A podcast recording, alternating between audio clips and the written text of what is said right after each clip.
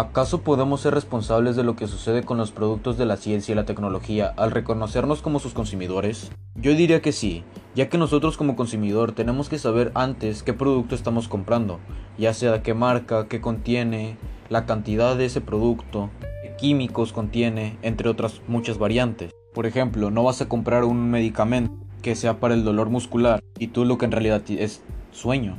Tú debes de ser responsable de lo que vas a comprar, ya que te debes de informar antes bien de ese producto antes de comprarlo. O por ejemplo con un celular nuevo.